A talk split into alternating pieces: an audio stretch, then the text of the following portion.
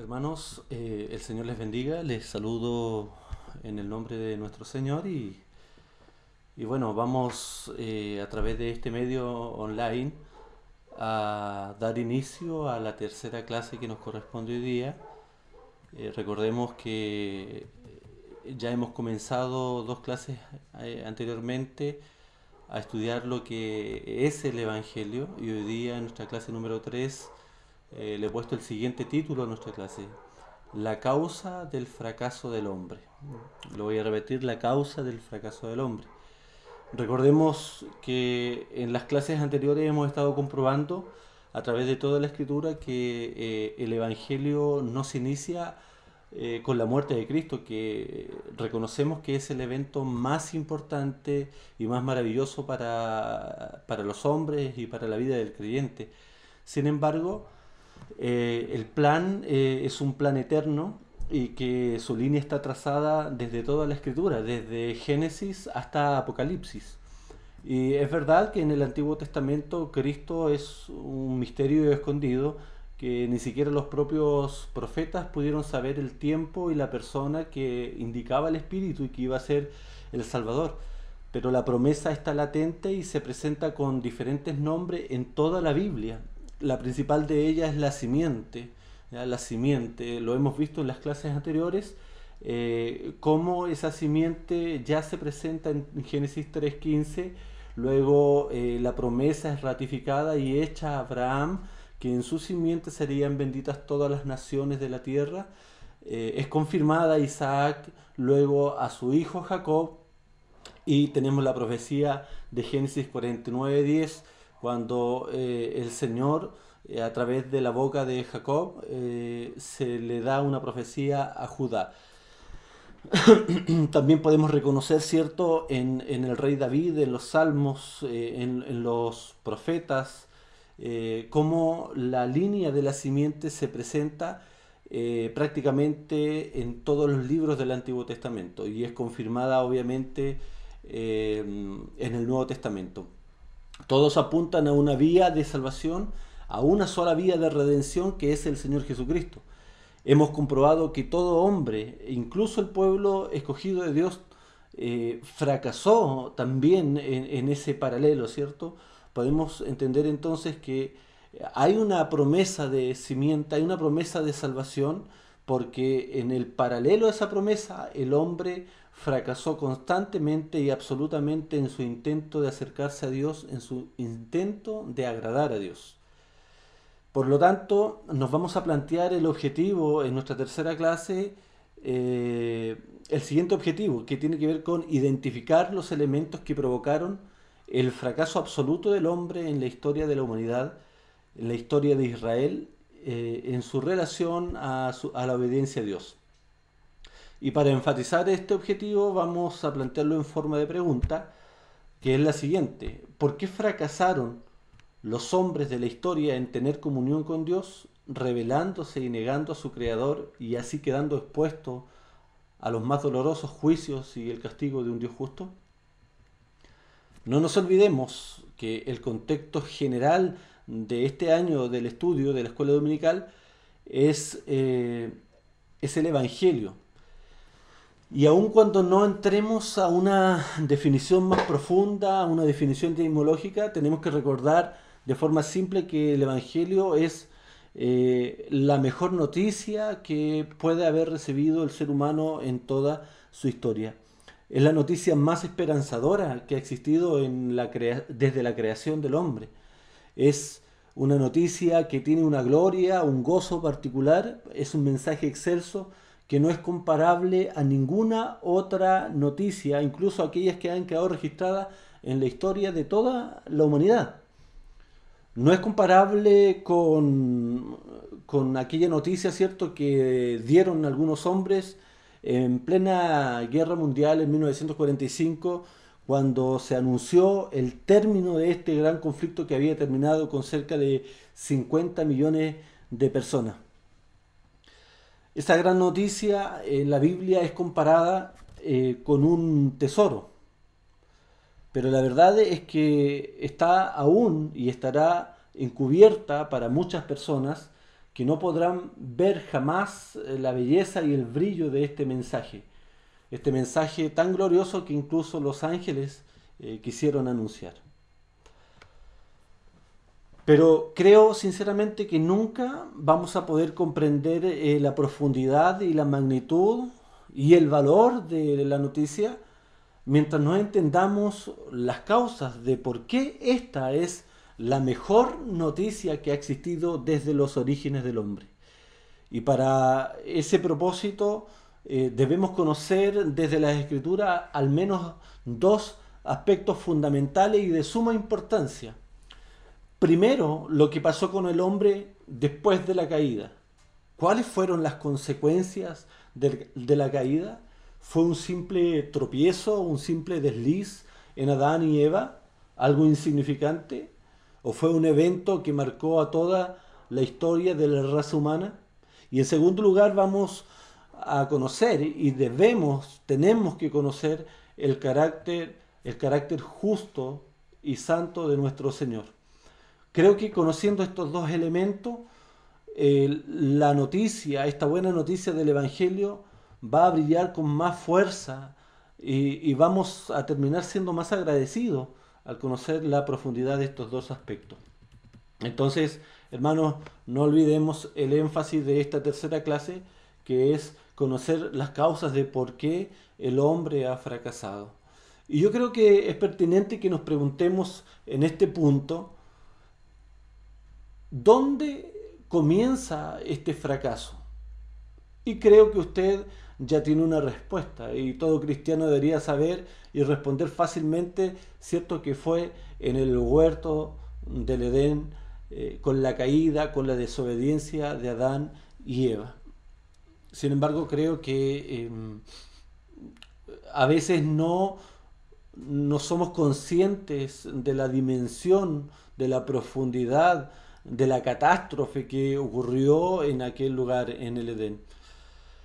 Con la desobediencia de Adán debemos partir diciendo que se perdió absolutamente toda posibilidad, absolutamente toda oportunidad de una reconciliación con Dios en base a todo o a cualquier esfuerzo humano.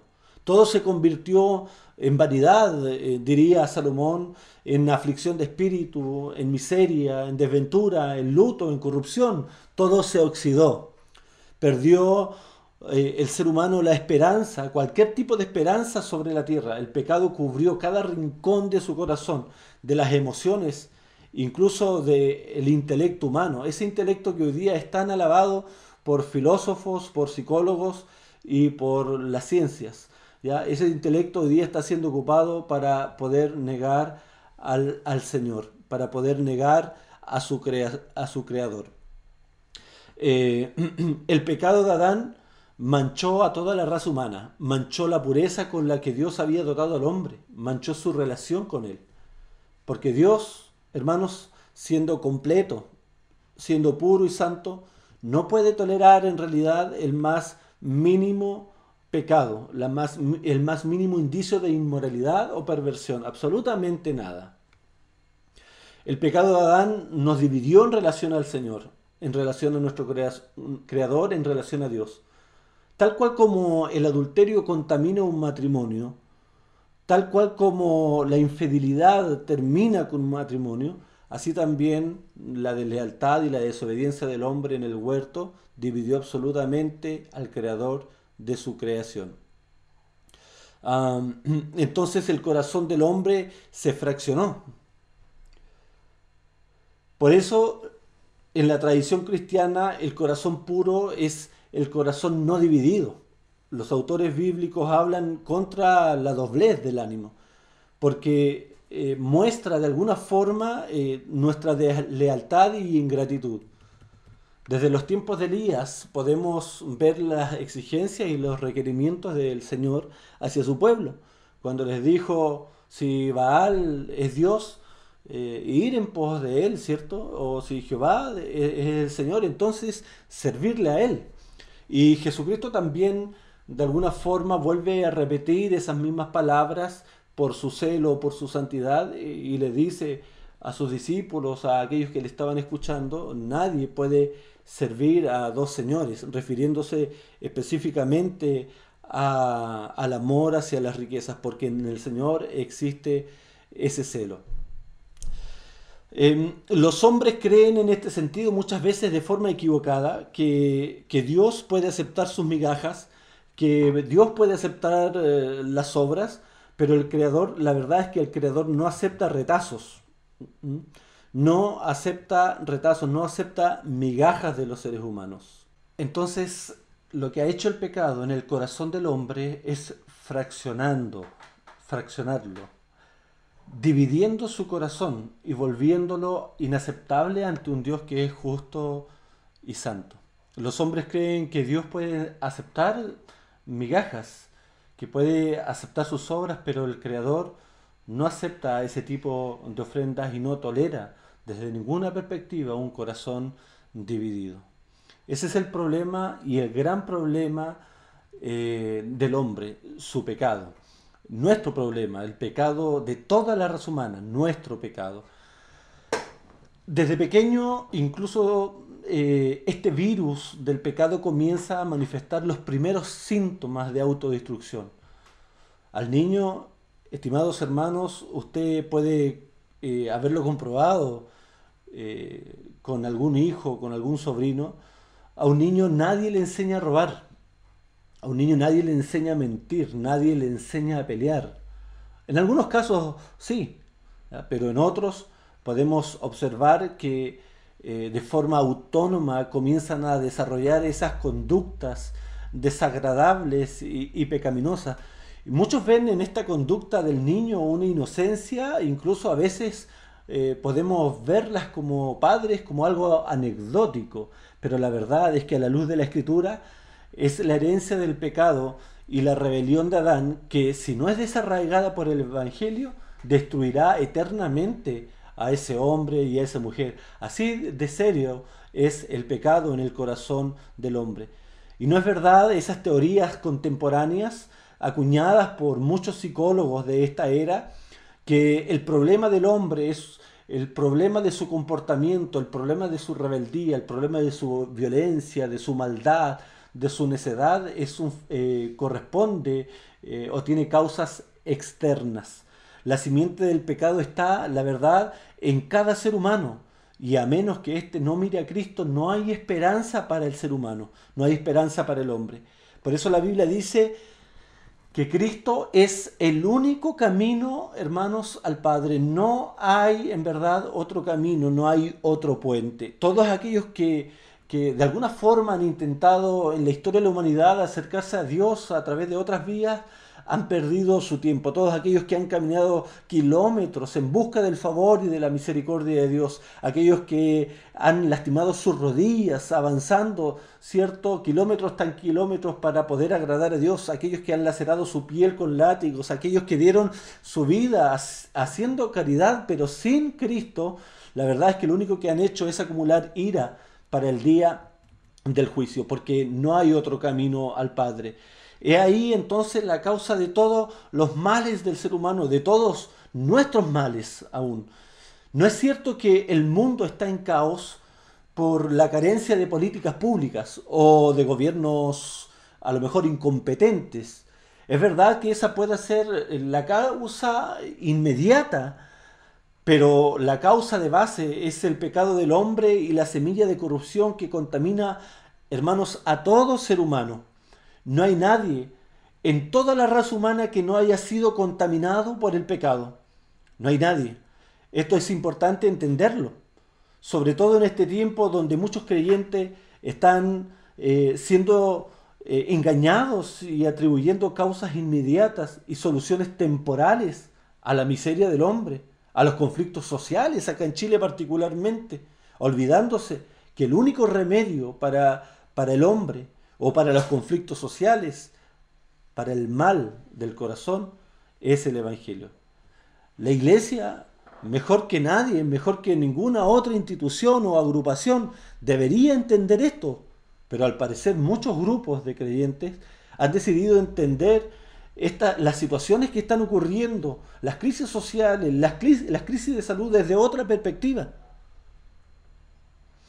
Algunos creyentes en este tiempo, y usted lo sabe, Han volcado todo su esfuerzo, toda su confianza, todo su empeño en, en la campaña del rechazo, del apruebo de una nueva constitución. Y la verdad es que la respuesta en términos pedagógicos es ninguna de las anteriores es correcta. La causa de todos eh, los males pasados, los males del presente que el ser humano, que tu familia, que mi familia puedan vivir, es y radican en esta palabra, el pecado. Por eso Caín mató a Abel en un principio. Por eso la generación de Noé fue destruida. Por eso Israel falló en el desierto. Por eso los reyes se volvieron idólatras. Por eso los fariseos conspiraron contra el santo Mesías. Por eso las guerras no han cesado. Por eso ocurrió la Primera y la Segunda Guerra Mundial. Por eso no paran los asesinatos, las violaciones y la corrupción en este mundo. No hay lugar donde la inmoralidad no llegue. Hemos comprobado incluso que sacerdotes y personas que ocupan altos cargos eclesiásticos, políticos, policías, autoridades de todo el mundo, han sido contaminados con la sombra del pecado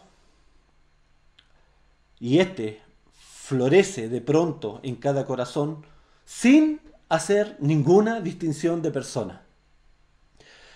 No hay cárcel en este sentido, no hay política pública, no hay medida sanitaria, no hay medida disciplinaria que pueda cambiar la raíz de este problema que es el pecado en el corazón del hombre. A lo más, algunos centros de rehabilitación lograrán cambiar algunas conductas pero jamás podrán incidir o transformar las inclinaciones pecaminosas que están arraigadas en el corazón del hombre que se ha corrompido y se ha dividido por el pecado, hermanos. El pecado contamina las familias. Cada vez que una familia es destruida, que un hombre y una mujer se divorcia, que un hombre engaña a su mujer, que su mujer engaña a su esposo, cada vez que sucede eso, los hijos son contaminados con el resentimiento hacia sus padres, con el resentimiento hacia Dios. Cada vez que alguien roba, cada vez que alguien asesina, cada vez que alguien daña a su prójimo, el pecado contamina, contamina con odio, contamina con desconfianza. El pecado lo contamina todo. Pero el pecado no solamente tiene una incidencia a nivel del corazón del hombre, el pecado contaminó también toda la creación. El caos que domina incluso en estos días con el famoso, cierto, y presente coronavirus, nos debe llevar a pensar en cómo la tierra fue sujeta a maldición, como lo declara Romanos. Este no fue parte del proceso de la creación de Dios. La Biblia declara tajantemente y claramente que todo lo que Dios creó fue bueno y fue bueno en gran manera. Pero la creación de alguna forma está gimiendo, está gritando, porque está sujeta bajo maldición. Fue la consecuencia del pecado y esperando la redención total de la iglesia, de los hijos de Dios. En este sentido, debemos tener una mirada bíblica, escatológica, centrada en el Señor, en su palabra, respecto a cómo entendemos los tiempos, cómo entendemos los terremotos, las plagas, las enfermedades, los conflictos sociales, los accidentes. Nos recuerdan cómo el pecado nos dañó y destruyó todo a su paso. Pero ¿por qué? Podríamos preguntarnos, ¿por qué tanto pecado? ¿Por qué el hombre puede llegar a pecar tanto? La respuesta es porque su corazón no desea a Dios y no desea a Dios porque su corazón está muerto. No hay latidos en el corazón del hombre, no hay latidos en el corazón del ser humano, no tiene vida.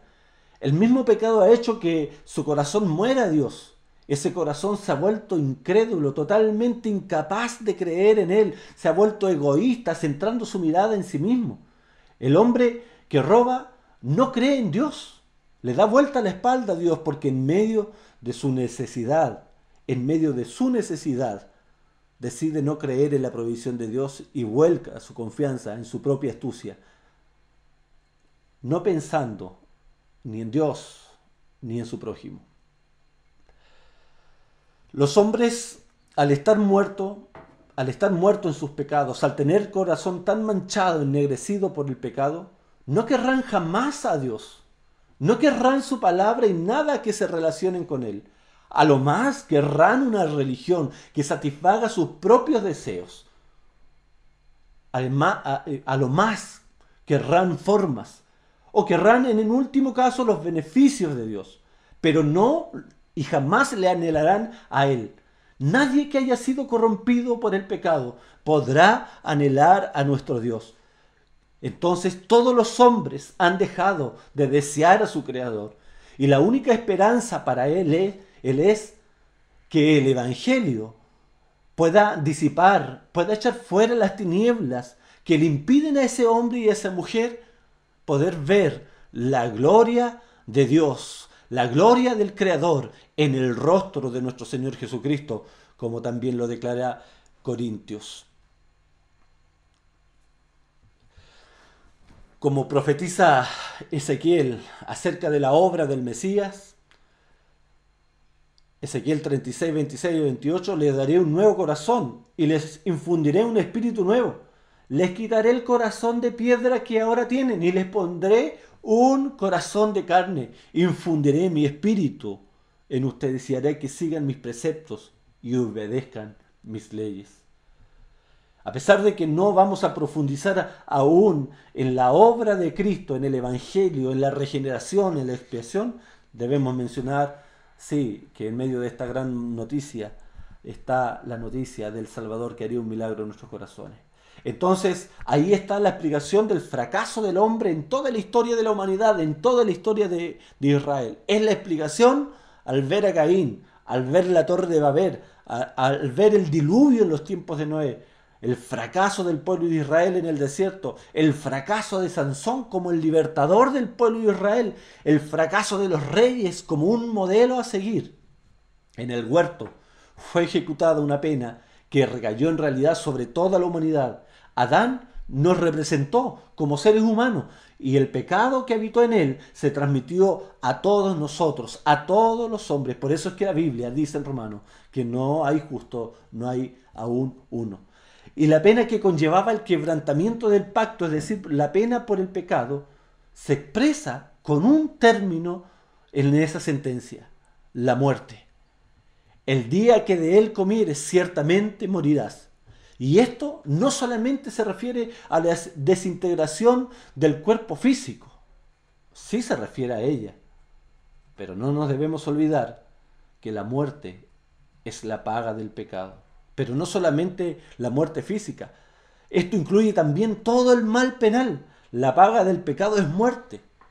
La Biblia también declara que el alma que pecare, esa morirá. Así, toda y cualquier forma de mal como castigo del pecado está dentro de la sentencia de muerte.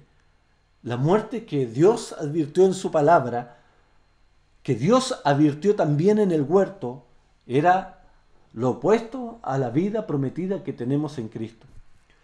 Pero la vida prometida que Él le había dicho en el principio a Adán, incluía también el gozo, incluía la dicha, la felicidad. Y por ello, la muerte tiene que incluir la tristeza y todos los males y las miserias de la vida y la disolución y desintegración del cuerpo, es decir, la muerte no solamente física como ya hemos dicho, sino también espiritual. En un principio Dios se manifiesta como la vida del hombre. Su favor y comunión con Él eran esenciales para la vida de santidad, esenciales para la dicha, para el gozo, para toda alegría. Si el hombre pierde, así como lo hizo Adán y Eva, pierde su favor y su relación con Dios y se divide y se fracciona por el pecado, las consecuencias inevitables van a ser la muerte del alma, la pérdida de la vida espiritual y una pecaminosidad y miseria sin fin, como la que vemos hasta el día de hoy. La consecuencia, además de este pecado, fue el deterioro eh, hasta el punto de casi perder la imagen de Dios y por lo tanto el favor de Él. Todos los males surgieron de este evento. Es un hecho firme entonces, hermanos, e innegable, que la pena en que incurrió Adán ha sobrevenido sobre toda la raza humana. La tierra ha sido maldecida para ellos, como así también para nosotros. Todos los hombres están sujetos a las enfermedades, a la muerte. Todos nacen en pecado. Todos nacen carentes de la, de la imagen moral del Señor. No hay un solo mal derivado que no venga, que no venga de ese evento pecaminoso de Adán y de Eva. Por eso eh, el apóstol dice que en Adán todos murieron. La sentencia de condenación nos enseña el apóstol. Pasó a todos los hombres, a toda la raza humana. Pero además trajo una profunda vergüenza. Por eso todos los seres humanos no se atreven a acercarse a Dios así como así o con tanta confianza. Hay un sentimiento en el corazón de cada ser humano de degradación, de culpa, de contaminación, de temor a Dios. Y el consiguiente deseo de huir de su presencia, tal cual como lo hizo Adán y Eva. Esta es una pésima noticia. ¿ya? El ser humano en Adán y Eva se destruyó, se arruinó y entraron todos los males que hoy día podamos conocer. Hasta aquí el problema es gravísimo y prácticamente desde la perspectiva humana y desde nuestros propios recursos insuperable. Pero el problema se torna mucho más grande y la muralla crece infinitamente de tal forma en que no puede ser saltada, cuando además de entender la condición del hombre, entendemos el carácter justo y santo de Dios. El castigo que está prometido a todo ser humano que no cree en Cristo y que se ha separado por su pecado de Dios, es la ratificación de un carácter justo. Él, como dice la Escritura, no puede dar por inocente al culpable. De lo contrario, Dios sería acusado de injusto. Su ira santa, en ese sentido, tiene que sancionar todo el pecado y todo pecado. La ira de Dios no es abuso, porque Dios no podría ser acusado por ninguno de nosotros como alguien caprichoso o alguien que podría irritarse. Dios tiene que castigar, hermanos, absolutamente toda la maldad de todos los seres humanos, cada mentira, cada engaño, cada momento de robo, de adulterio, cada impureza, para ratificar, para testificar, para comprobar su justicia, la justicia que refleja su perfecta rectitud.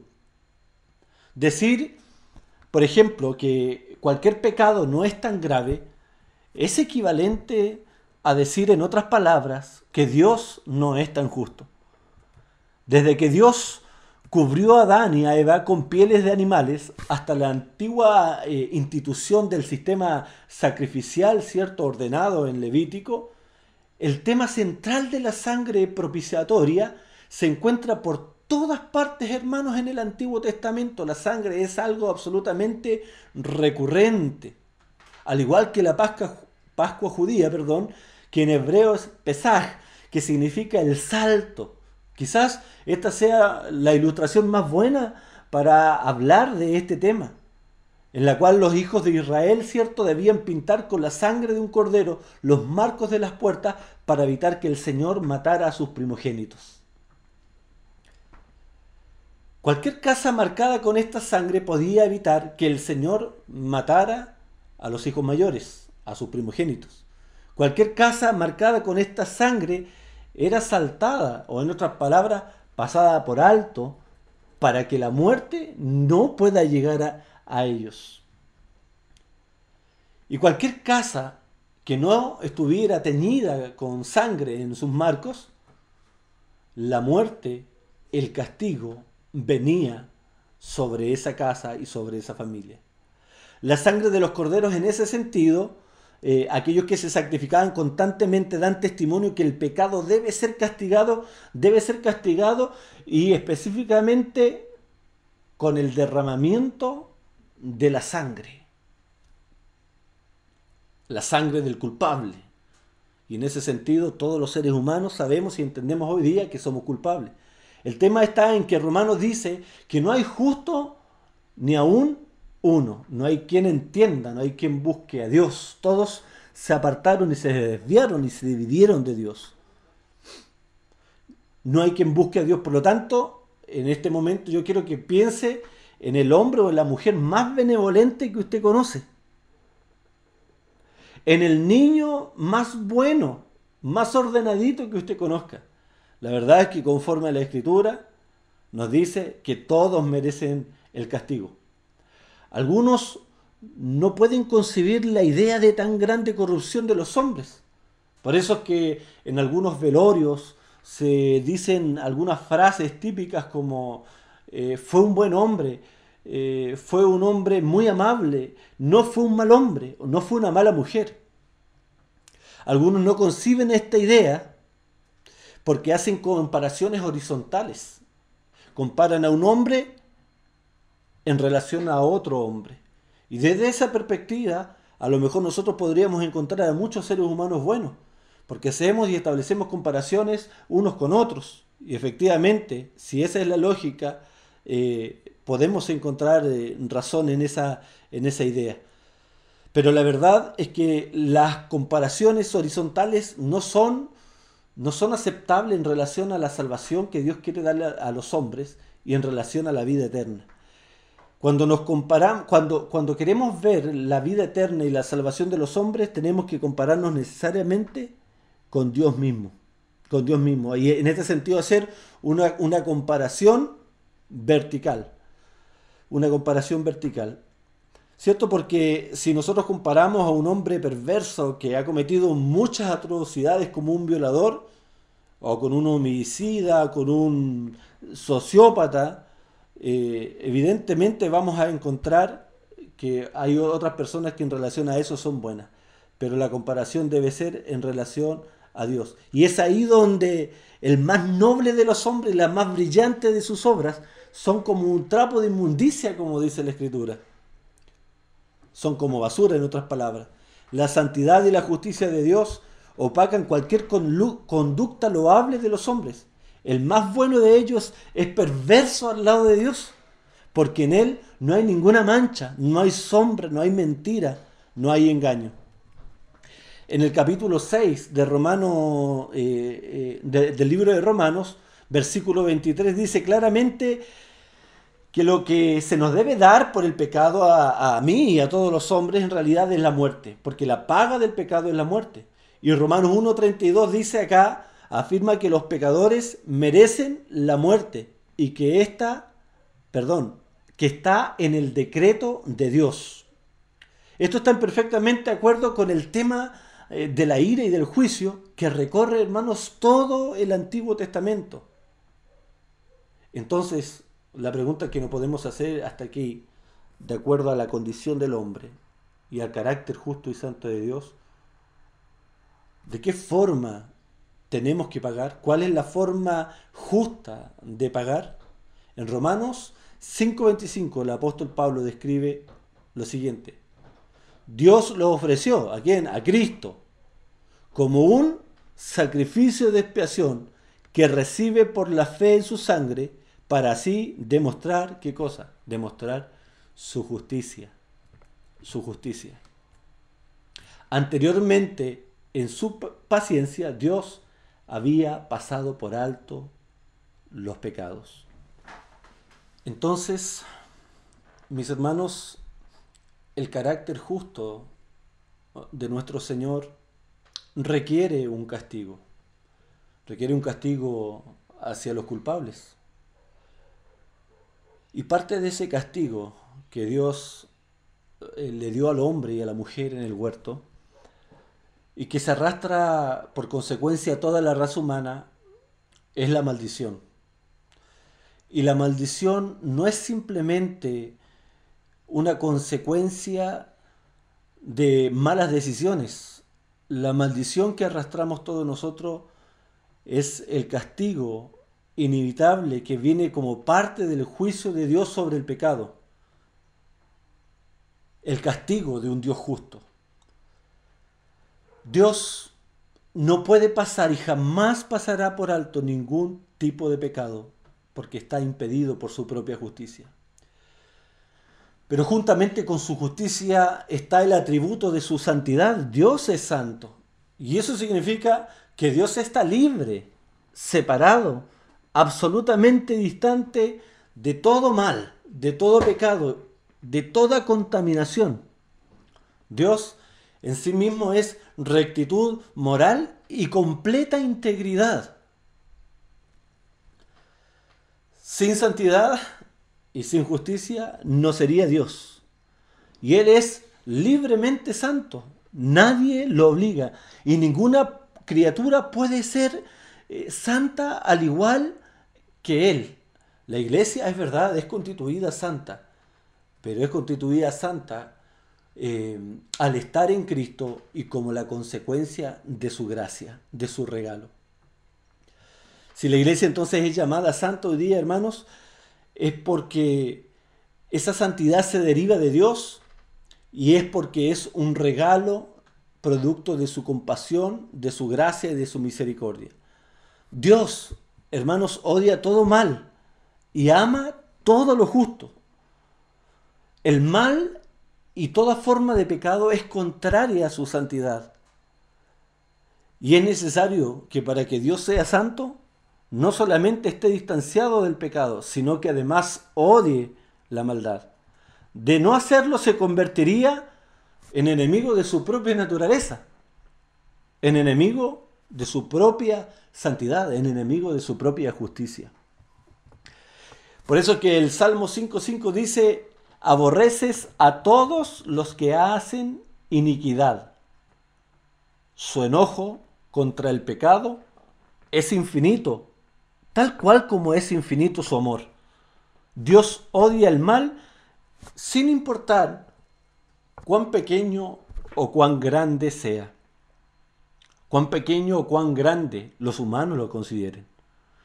Dios va a odiar eternamente el pecado desde ahora y para siempre, ininterrumpidamente. Jamás habrá un momento o un destello en que Dios pueda tener comunión o no estar airado contra el pecado y contra aquel que practica el pecado. Por eso en, el Salmo 7.11 dice que Dios está irado contra los impíos. Dios se ha reconciliado efectivamente con, con pecadores, con usted y conmigo.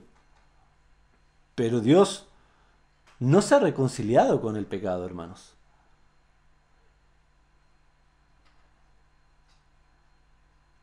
Y solo por medio de Cristo podemos tener acceso a Dios, porque en Él nuestros pecados pueden ser sepultados y apartados de nuestros corazones. Dios jamás revocará su percepción del pecado. Jamás llegará a aceptar la maldad, no importa en la situación en que usted esté, en que yo esté. Dios no permitió que Sadrach, Mesach y Abednego le puedan negar a pesar de que sus vidas estaban corriendo riesgo. No permitió que ellos le negaran, sino que les ordenó a confiar en Él. Podemos tener necesidades, pero jamás delante de Dios podremos encontrar excusa o el pecado será más liviano si nosotros estamos en necesidad. El robo en necesidad o en providencia es igual de aborrecible delante del Señor. Puede que en algún momento usted esté cansado de su familia, pero jamás, a pesar de sus emociones humanas, comprensibles desde la perspectiva humana, jamás justificarán el pecado del abandono. Todas las leyes de Dios reflejan en este sentido su carácter justo y santo. Cada una de esas leyes, cada uno de esos mandamientos reflejan su carácter santo y justo del Señor. Las leyes humanas no son comparables en ningún sentido con las leyes divinas. Las leyes humanas, ¿qué es lo que hacen? Regulan el comportamiento exterior del ser humano, lo que los hombres ven. Sin embargo, las leyes del Señor no solamente intentan regular el comportamiento externo, sino que se preocupan de la, de la conducta interna del corazón. En este sentido, podemos eh, decir que la santidad de Dios es la raíz y la base de su justicia. Él actúa justamente porque es santo. No podemos entender la expulsión de millones y miles de ángeles del cielo, habiendo sido creados por Dios con gran hermosura y esplendor, no podemos entender su expulsión del cielo si no entendemos su santidad.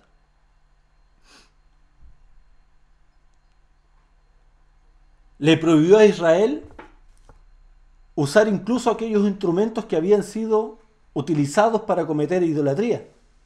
Por ejemplo, cuando los cananeos fueron conquistados y el Señor prohibió utilizar su oro con lo cual habían fabricado ídolos. Ahí en Deuteronomio 7:25 dice, las esculturas de sus dioses quemarás en fuego. A pesar de todo esto que nosotros podemos entender de Dios, la humanidad sigue menospreciando y riéndose de la santidad de Dios. Yo creo que la humanidad, el ser humano, la sociedad en la actualidad, odia y aborrece la santidad de Dios más que ningún otro atributo que Dios pueda manifestar. No hay ningún otro Dios que los seres humanos hayan inventado con este atributo de la santidad. Hay muchos dioses que los seres humanos, que las personas inventan y creen en ellos.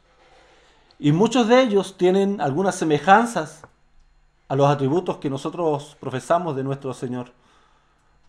Muchos de esos dioses eh, proclaman tener poder, fuerza, pero ni uno de ellos jamás se ha atribuido santidad. Eso nos habla del corazón del ser humano. Y como Daniel Chamberlain dice, la distancia, la distancia de Dios y nosotros no es ni más ni menos que la distancia entre Satanás y Dios, porque nuestro pecado nos ha provocado una separación infinita e inalcanzable desde nuestra propia fuerza. En Adán nos despojamos de esa gloria que era nuestra santidad y era la única forma de tener, hermanos, comunión con Él. Por lo tanto, lo que quiero decir aquí es que no importa si tú has pecado una vez, diez veces, cien, mil o millones de veces.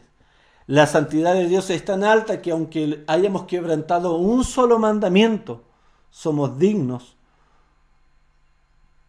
de la culpabilidad, del castigo y del juicio. Porque la caída no solamente fue un tropiezo ligero, Adán no cometió un error cualquiera, la Biblia se refiere al pecado del hombre, a nuestro propio pecado en términos muy fuertes, como el vómito de un perro, como el cadáver putrefacto y apestoso excremento, según Jeremías 44.4 y segunda de Pedro 2.22. Esta de verdad que es una muy mala noticia porque si no se encuentra eh, una forma de separar el pecado del pecador, este debe ser castigado para siempre y jamás podrá ser aceptado por Dios. Así lo exige su justicia y su santidad. Para que un pecador pudiera ser salvo, la santidad de Dios tenía que quedar satisfecha. Dios no podría eh, menospreciar, ¿cierto?, su propia ley o rebajarse al nivel de la santidad o de la moralidad de los propios hombres.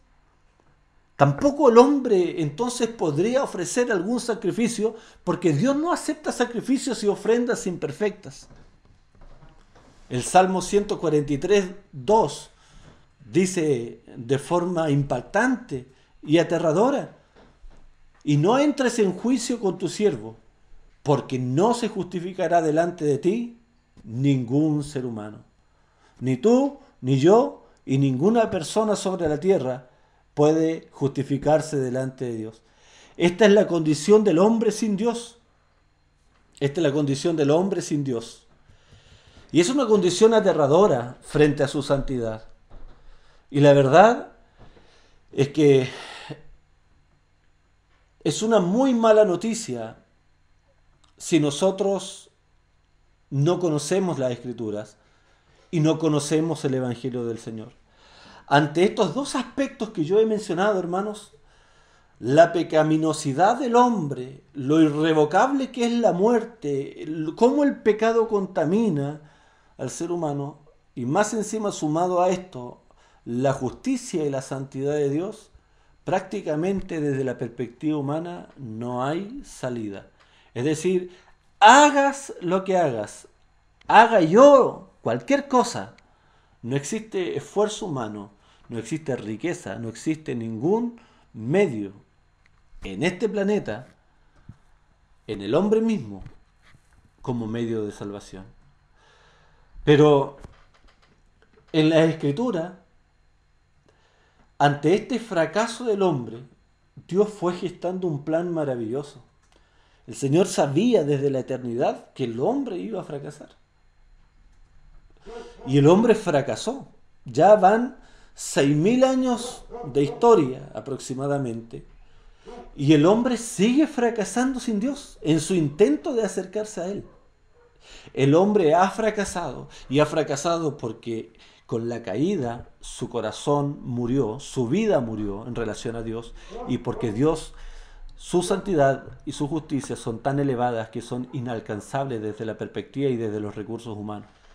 Entonces, hermanos, eh, lo que hemos tratado hasta este momento en nuestra tercera clase de comprobar es la condición del ser humano y cómo la muerte arrasó con él, arrasó con su corazón, con su moralidad y quedó sepultado sin esperanza desde la perspectiva humana. Y esto se acrecenta con el carácter justo y santo de Dios. Pero el Señor gestó un plan en la eternidad eh, para enviar al Señor Jesucristo. Y esa promesa es el tema de toda la Biblia es una promesa maravillosa que le da conexión, que le da unidad, que le da coherencia a toda la escritura. Y de esto se trata toda la Biblia, del plan redentor eh, que tiene como centralidad a nuestro Señor Jesucristo para poder salvar al hombre que no tenía esperanza. Por eso vuelvo a recalcar y a repetir de forma eh, fuerte y contundente, la Biblia es muy clara, que no hay otro camino no hay otro puente, podemos decir, eh, a través del cual los hombres puedan cruzar hacia Dios, sino Jesucristo. Hermano, no lo hay, solamente la fe en el Señor Jesucristo. Y es acerca de esta promesa que se manifiesta y, que culmina con la venida de Cristo, con su muerte y con su resurrección, que vamos a estar hablando entonces las próximas semanas. Que el Señor les bendiga, hermanos.